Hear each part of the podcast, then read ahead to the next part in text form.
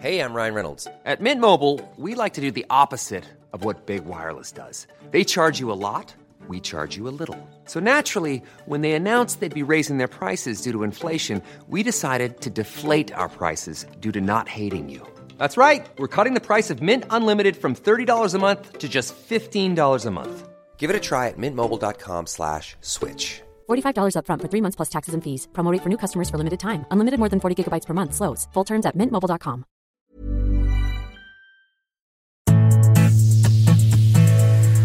Hola a todos, ¿cómo están? Sean bienvenidos a un episodio más de Oyendo Letras, un espacio del Universal de lectores para lectores.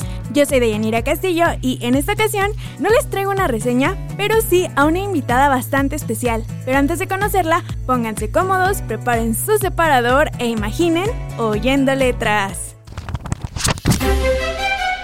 Imagina, vive, siente. Oyendo letras. ¿Dónde me quedé? Ah, ya.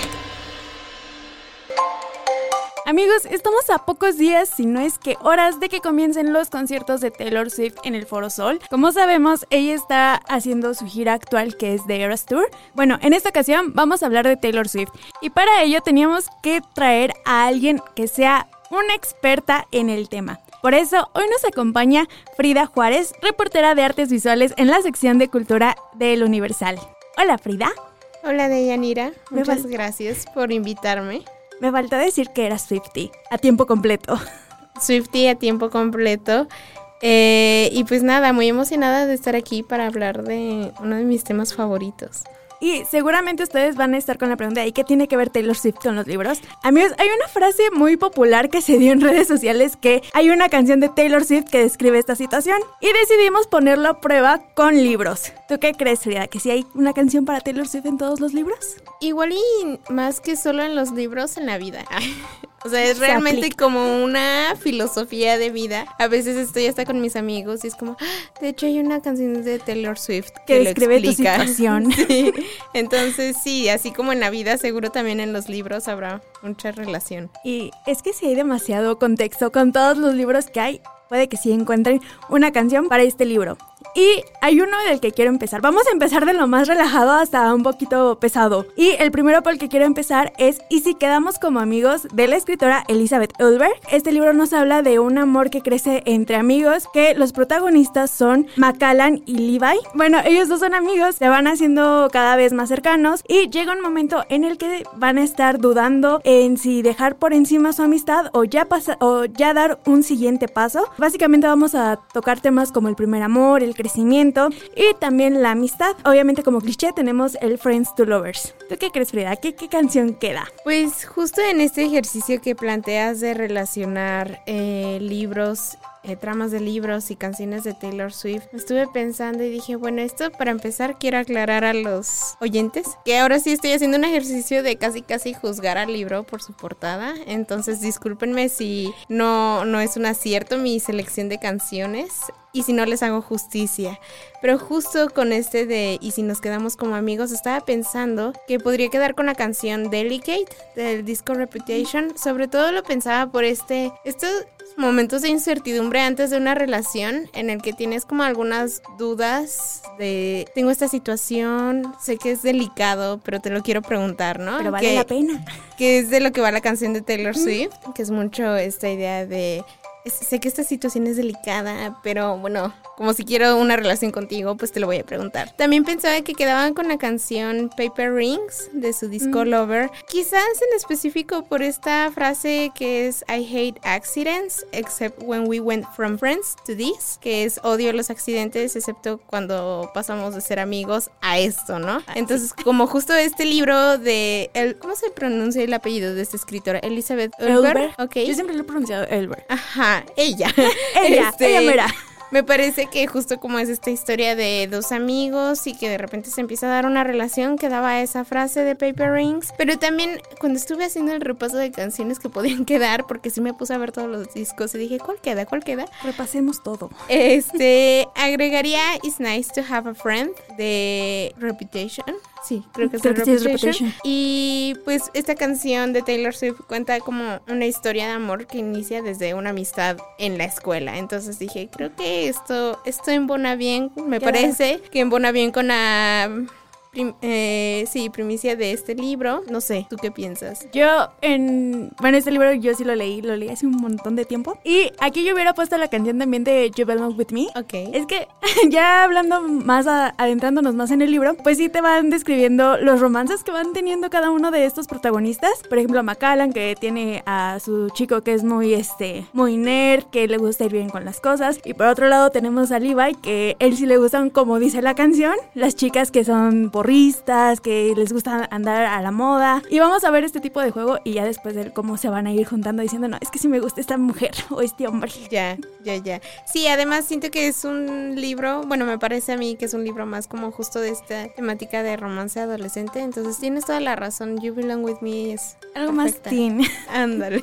Bueno, hay otro libro que igual es de amor. Bueno, en este caso es la biología Deja que ocurra, de una de mis autoras favoritas que es Alice Kellen. Esta biología está conformada por los libros de Todo lo que nunca fuimos y Todo lo que somos juntos. Aquí vamos a ver que Lea, nuestra protagonista, está rota después de haber perdido a sus padres en un accidente automovilístico. Pues ella deja de lado todos sus intereses, ya no sabe qué hacer con su vida y algo que le preocupa a su hermano es que a Lea siempre le ha gustado pintar y después de este suceso lo deja, ya no quieren nada que les recuerde este triste recuerdo. Pero por azares del destino su hermano se tiene que mudar porque recibió una muy buena oferta de trabajo y le pide a su mejor amigo que aquí entre paréntesis siempre ha sido el amor imposible de Lea, este le pide que le haga el favor de cuidar a su hermana en lo que él pues ve si se queda con esta vacante o no. Entonces aquí vamos a conocer también a Axel y él como propósito se pone como propósito el hacer que Lea vuelva a ser la chica que era antes. Pero aquí va a pasar, van a pasar muchas cosas amigos, entre si son o no pareja, entre pues que Lea es una chica muy joven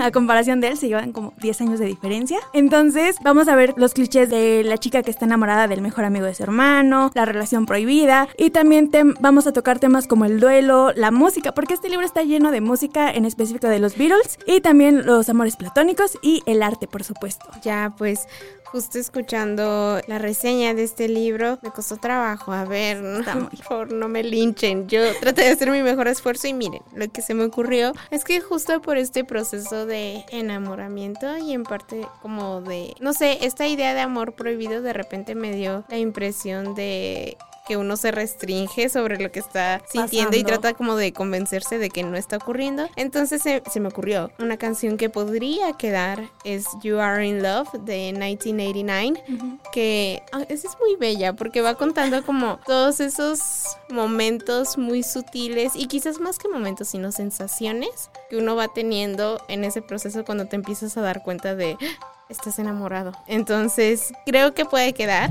por todo este preámbulo que yo me imagino que hay en la historia. También justo con esta idea de la diferencia de edad y que es el Hay diferentes puntos de madurez. mejor amigo del hermano. hermano. O sea, como que sí hay varias, quizás límites, no sé, que idealmente no deberían ser rebasados. Pensé que la canción Treasures del disco Red también podría quedar porque en esta Taylor Swift eh, cuenta la historia justo de un ena- enamoramiento, pero en el que una de las partes sabe que se está metiendo como un poco en un lío o en un camino eh, complicado, difícil de transitar, entonces pensé que también podría quedar. Y por toda esta historia, quizás un poco de, de luto, más que de luto, sino del hogar, de las familias, o sea, como todo esa, ese ambiente del ya... vínculo familiar. Exacto. Eh, pensaba que tal vez podría quedar un poco Tis the Damn Season del disco Folklore, en el que Taylor Swift cuenta la historia de una mujer que vuelve a su hogar, a su hometown, a su lugar natal, donde creció, donde pasó la lugar infancia. Y, y ahí encuentra como un amor del pasado y es y sí habla mucho como de esta idea de quizás solo por este fin de semana podamos como revivir historias del pasado. Entonces, no sé, un poco, yo la relaciono un poco justo por eso que dices del vínculo familiar, como volver al lugar donde creciste y naciste y están los amigos de tu infancia y los amigos de tu hermano y demás. Sí, sí, sí. Lo pensé por ahí, no sé, ¿tú qué opines? Justo esta canción creo que sí queda más acorde a este libro porque bueno, en el en, tanto en el final del primer libro como al todo el tema del segundo, porque ya después en el segundo libro Lea regresa a, su ciudad natal. Bueno, aquí va un spoiler. Este, Lea sí eh, vuelve a retomar el arte y ya está a nada de exponer sus cuadros en una galería, pero en esta galería se va a reencontrar con su con Axel y es aquí donde van a van a surgir varios temas entre si pueden regresar o no. Y creo que también aquí queda la canción de All con, porque justamente estamos tocando la diferencia de edad, el, todo el contexto que tiene esta canción. Y más que nada, yo lo veo en el, en el sentido de la madurez que tenían estos personajes. Axel, por un lado, no quería nada serio, no estaba seguro de lo que quería en su vida. Y Lea estaba de que, pues yo sí sé, yo sí sé lo que quiero y cuando lo quiero, pero tú no estás en esto y yo no estoy para aguantarte. Y es cuando deciden tomar caminos separados. Ah, ya, no, pues sí, All Too Well queda 100% mejor. Pero bueno, ya pasando un, bueno, cambiando un poco de género, está el título de La vida invisible de Adi LaRue, que está escrito por B. Ishua. Aquí vamos a tocar temas como el arte, la libertad y el amor. ¿Y por qué? Porque nuestra protagonista, que es Adi, ella vive en el siglo XVIII más o menos, pero ella a cambio de su libertad porque le están la están forzando a tener un matrimonio arreglado, ella hace todo lo posible por evadirlo y como último recurso decide hacer un pacto con el diablo, de que dame mi libertad a cambio de lo que sea, solamente quiero mi libertad. Y el diablo como buen este, buena persona que acepta los pactos, dice, ok, te voy a dar lo que quieres a cambio de algo y esta consecuencia es que nadie la puede recordar. O sea, puedes hablar con ella, pero te distraes un segundo y la vuelves a ver y tú quién eres. O sea, con esa rapidez la pueden olvidar. Y esto es algo que Adi va a sufrir por casi 300 años. O sea, va a ser inmortal, va a tener su libertad, pero nadie va a poder saber de ella ni ni la van a recordar, o sea, ella va a estar diversas veces enamorada de hombres, de mujeres, pero nadie la va a recordar. Hasta que un día conoce a un chico en una librería y dice, yo sí te recuerdo. Y es ahí donde van a empezar a suscitar varias situaciones de si hay una esperanza de que se pueda romper esta maldición o no. Eh, para empezar, me intrigó mucho la trama de ese libro. Dije, ¿qué onda? ¿Qué pasó ahí? ¿Qué, creatividad para hacer algo así. Pero también se me hizo uno de los más complicados de relacionar con canciones de Taylor Swift. Eh, entonces lo que yo hice fue como elegir una serie de elementos de esta trama como según yo, para relacionarlo. Y se me ocurre en este caso de este acuerdo, este pacto con el diablo dura 300 años y no hay un cambio en eso. Pensé que quizás podría ser un poco un toque estilo Right Where You Left Me, por esta idea de la joven que se queda congelada en el tiempo. Claro, es una historia completamente diferente porque aquí en esta canción de Taylor Swift es la historia de una mujer eh, que se queda casi como congelada en el tiempo, pero porque su pareja la deja, ¿no? Sí, claro. Entonces, en esa parte me hizo clic. Eh, no, estoy diciendo que sean 100% iguales. También pensé en esto de eh, en You You Are on Your Own Kid, por esta idea de que nadie la recuerda, entonces pienso yo automáticamente que siempre va a estar por su cuenta, sola. Sí. Entonces esa canción siento que, que es una como de reafirmarte para sentirte tranquila de, bueno, al menos te tienes a ti misma, dije tal vez podría quedar. Y bueno, también habías mencionado esta idea de que ella se vuelve como una musa, o sea. Ah, sí, ella se va a estar. Durante todo este proceso, amigos, como les mencioné, se va a tocar el tema del arte. ¿Y a qué me refiero con esto? Pues Adi va a ser musa para diversos artistas, desde música, pinturas, pero como les decía, la van a tomar como musa, pero en un instante la van a olvidar, pero todos van a estar como de que es que ella me suena su cara, tengo un déjà vu contigo. Entonces es aquí donde vamos a ver este tema de, de que Adi sea una musa.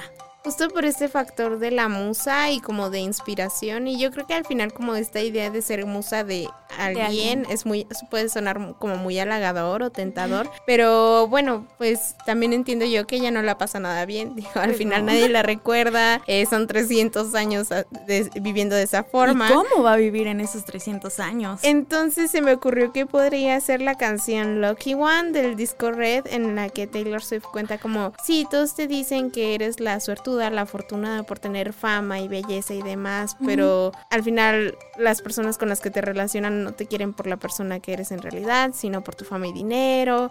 Entonces realmente eres afortunada, realmente eres la Lucky One. Entonces creo que eh, dije, quizás pueda quedar, pero no lo sé. ¿Tú qué opinas de Yanira? Dime, También- ¿acerté? Justo estaba pensando también en Lucky One, pero sí está más, controver- más controversial en qué sentido se aplica. O sea, porque sí, Adi va a ser la musa para todos los artistas y va a ser una referencia para sus obras, pero no, mm, al final de cuentas no lo va a lograr. Ella siempre acepta ser la musa, pero con tal de que pues pueda pasar una noche en una cama o para poder comer algo, pero nunca sabemos qué es lo que le va a esperar al otro día porque la gente nunca la va a recordar. Qué triste, eso suena realmente desolador. O sea, a mí me impactó muchísimo la trama. Fue como, ¿qué clase de libro es este? Pero está muy bueno. O sea, está tardado de leer, yo todavía lo estoy leyendo, pero está muy bueno. Definitivamente me llamó mucho la atención la historia. Tiene demasiado potencial, la verdad. Y por lo que he leído, el plot twist es muy bueno. Ya, ok. Pero bueno, ya cambiando un poco más el género, obviamente sigue siendo el género de fantasía, pero esta vez es el libro de El año de gracia de Kim Liggett. Este libro pues va a hablar de un tema bastante fuerte y que posiblemente van a van a van a, tal vez asociar un poco a Taylor porque habla de este la magia, la fantasía, la rebeldía, también un poco del feminismo y también la rivalidad entre mujeres. ¿Por qué? Porque Año de Gracia nos habla de unas chicas un grupo de chicas que al cumplir 16 años, esta es una, una ficción general, esta, se cree que las chicas al, tienen como este don, un- una magia por así decirlo, y al cumplir los 16 años son exiliadas un año donde tienen que convivir entre ellas, pero este va a ser en un bosque. No no se sabe qué pasa con ellas, no se sabe qué pasa en ese año. No es como que se sepa a ciencia cierta qué es lo que pasa, porque se tiene prohibido hablar de esto. O sea, simplemente se sabe que al regresar las que regresan en mejores condiciones pueden escoger un marido, una vida buena, y las que sobran están exiliadas, por así decirlo, o ser las amantes o prostituirse. Entonces, este libro sí está bastante bueno porque toca temas bastante femeninos, de temática femenina. Pues mira, antes de seguir, quiero agradecerte porque también dije, ¿qué clase de libro es este? O sea, me estás presentando pesados. libros que cuyas tramas me están volando la cabeza y también es que no soy tanto a- tanto lectora de ficción, sino yo leo más no ficción, entonces sí fue como, ¡Ah! de todo esto me estoy perdiendo, Sí. quedé impactada. Pero mm, eh, sí, híjole, ese fue el que me costó un poco más de trabajo porque siento que la trama suena como tan jugosita e Que interesante. tiene potencial. Y quizás mi selección no, no está a la par, así que perdón si no le hago justicia. Pero mm, se me hizo que... Y la más obvia, o sea, también fue la idea más obvia. Se me ocurrió que podía ser The Man. En parte por esta experiencia femenina como de... Sí, todas esas cosas como la rivalidad entre mujeres y cómo una va creciendo y desarrollándose como mujer y al final es muy distinto en el mundo de los hombres. Y el cómo Bueno. seguimos viendo el machismo en este libro. Sí, claro. Y mundo de los hombres lo digo entre comillas porque no es que exista. Pero. Pero sí, la verdad es que ese sí me costó muchísimo más trabajo. Sí. Y dije, bueno, podría ser de man, pero debo confesar que no estoy 100% satisfecha con mi selección. Entonces, no sé tú qué opinas. Yo estaba pensando en, corrígeme si lo pronuncio mal, en Bear That Revenge. Ah, sí. Siento que podría quedar porque como te estoy diciendo, están dos caminos, o ser la novia, la esposa, la del futuro prometedor, o ser la amante. Porque es algo aquí que se va a tocar porque, explicando un poco más el libro, aquí las mujeres se les dice que tienen poderes mágicos porque sus, sus feromonas son, este, son muy fuertes y esto hace que los hombres caigan, en, caigan con ellas. Qué locura. Sí, entonces por eso las mandan a un exilio durante un año y es ahí donde ahora sí puedes tener buena suerte o mala suerte para el resto de tu vida. Sí, tienes razón, como Better Than Revenge, eh, como también esta idea de rivalidad entre mujeres, justo por una pareja. Y también ahorita que te escucho, tal vez podría tener un toquecito, una pizca de Lavender Haze de Midnight, Ah, que sí, también, también. dice, solo esperan que sea dos cosas, o la esposa o la chica de una noche. Entonces Sí, tal vez justo. podría quedar, no, No, sé se me si había cruzado 100%. por la cabeza. Pero sí, bueno, ya como último libro, ya casi para ir cerrando. Este, este no es un libro, es una novela gráfica que pueden encontrarla en la aplicación de Webtoon. Y es La Emperatriz Divorciada. La historia pertenece a Alpha Tart y el arte a Zumpul. Aquí vamos a encontrar el triángulo amoroso y vamos a tocar temas como las clases sociales, la lucha de poder, la magia y también la rivalidad. Y bueno, ya dando un poco más de, de la sinopsis de este libro, Navier Trovi es la emperatriz del reino de Occidente. El punto es de que ella siempre ha estado destinada a ser una emperatriz. Digamos, tiene su vida completamente perfecta. Tiene a su esposo, que es el emperador. eh, tiene clases, se lleva muy bien con todos, este, con todas las clases sociales. Básicamente la aman.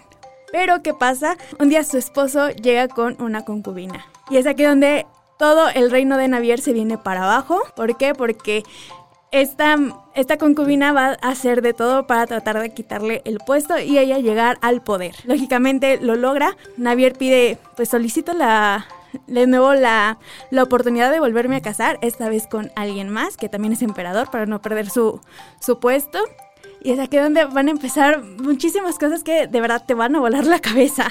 Pues de- ese también debo confesar, ay, perdonen, me costó mucho trabajo. Mira, o sea, al final esta idea como de una mujer con poder, se me ocurrió que podría relacionarse un poco con The Last Great American Dynasty, que es de folklore y en mi opinión una de las mejores canciones que ha escrito Taylor Swift.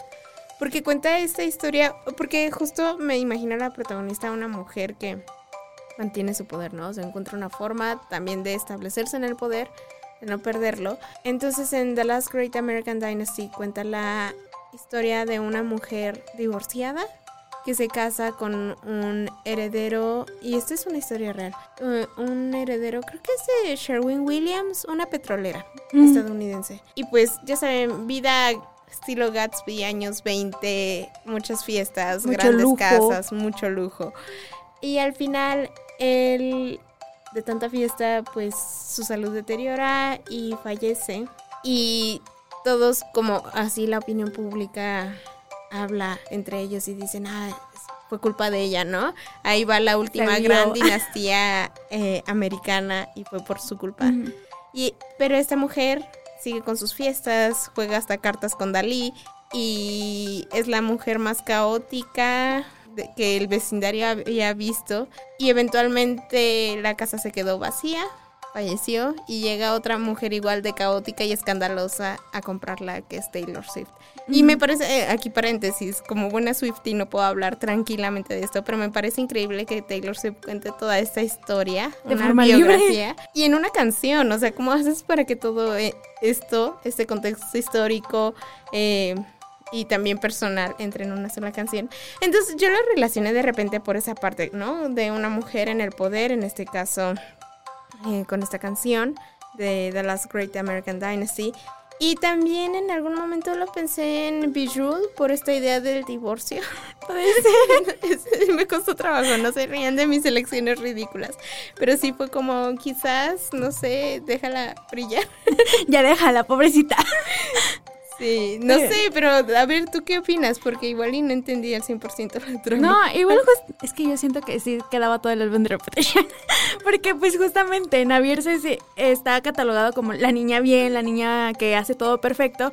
Y al momento de que ya todo su, toda su vida se va desmoronando poco a poco, pues vemos cómo se va transformando, incluso cómo es juzgada por muchos, porque ya hay una parte donde ya se tiene que ir de ese imperio porque pues ya, ya no pertenece ahí, ya está a punto de casarse. Y ahí todos, todo el mundo la juzga, todo el mundo que en un, en un inicio la idolatraba, ahora está diciendo que no se está cambiando, nos está traicionando, ella ya no es nuestra emperatriz. Y cosas así, entonces vemos cómo poco a poco se va transformando esta reputación de niña buena a una traidora. Y vemos toda esta transformación completamente. Sí, quizás también con Look, eh, ¿cómo es? Look What You Made Me Do. Look What You Made Me Do. También sí No podría sé, ser, porque es a costa de la concubina que va a traer su, su ex esposo, que todo esto empieza a salirle mal, porque ella, la concubina se llama Rashta, entonces ella va a hacer todo lo posible para llegar al poder, incluso se va a hacer la víctima, va a mandar a hacer ciertas cosas que la van a poner en peligro, diciendo que es que ella lo mandó, ella hizo esto. Ya, y sabes ahorita que te escucho tal vez un toque Nobody No Crime de folklore también. Por esta idea de cómo un amante desata toda una historia que lleva a la protagonista a cometer actos ilícitos. Por Aquí no vamos a ver tanto ilícito, pero sí. Ok. pero sí vamos a ver muchas cosas así. Bueno, desata caos, digámoslo así. se van a atacar y ver justamente quién llega a un poder y quién lo logra manejar bien. Pero bueno, ya como aquí es un plus. Esa- de esa no te dije, de este libro no te dije, O pero sea, es examen sorpresa. es examen ok. sorpresa. Pero no, es una recomendación. Hay un libro que es Bad Ash de la escritora Alina Knott. Este es muy bueno, yo creo que te va a gustar, ya que cada capítulo es una canción de Taylor Swift. Ay, wow. Sí. ¿Y qué canciones toca? Todas, absolutamente casi Absol- todas, casi Wow. todas las toca. O sea, hasta Midnights o. Creo que Midnight no, este, pero sí toca varias canciones porque justamente la protagonista sueña con que cada romance que tenga sea como una canción de Taylor Swift y va a llegar un momento donde cada capítulo es por, es por una canción de Taylor.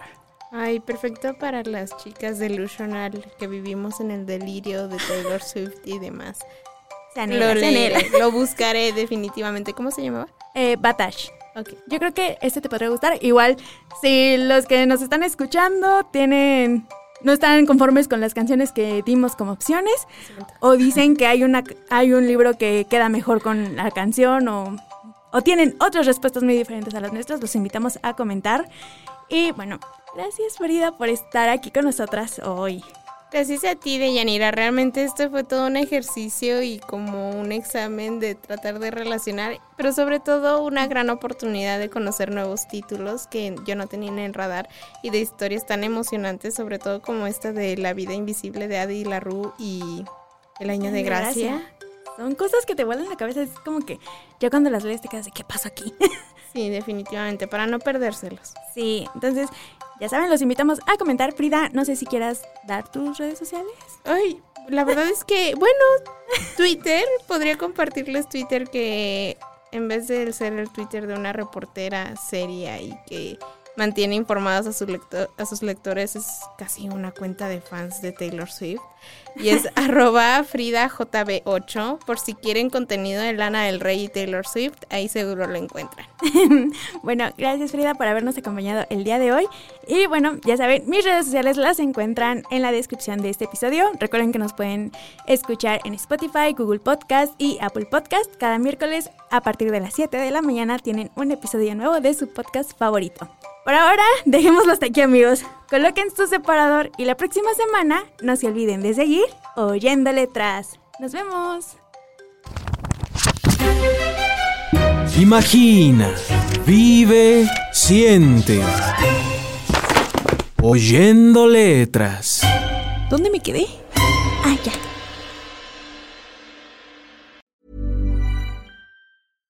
Hey, it's Paige DeSorbo from Giggly Squad. High quality fashion without the price tag. Say hello to Quince.